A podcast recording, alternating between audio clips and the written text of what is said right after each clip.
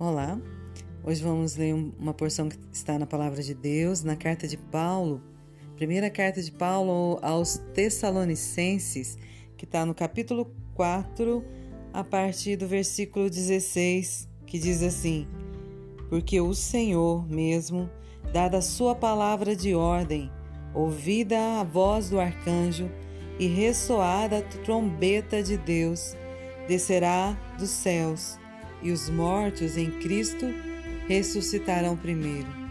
Depois, nós, os vivos, os que ficarmos, seremos arrebatados juntamente com eles, entre nuvens, para o encontro do Senhor nos ares, e assim estaremos para sempre com o Senhor.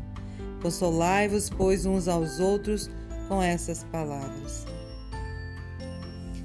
Aqui vemos né? Paulo, inspirado pelo Espírito Santo, trazendo uma palavra maravilhosa para os Tessalonicenses e para nós hoje, como igreja, como povo de Deus.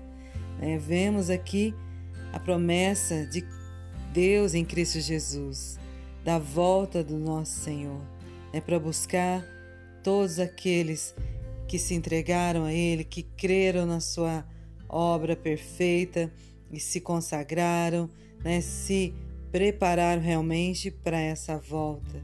A palavra toda, a Bíblia toda nos fala sobre a vinda e a volta do nosso Senhor. Então aqui Paulo traz um alerta para nós, nos mostrando que realmente todos aqueles que morreram em Cristo ressuscitarão primeiro. E juntamente com eles, nós os vivos que estivermos na volta do nosso Senhor Jesus Cristo.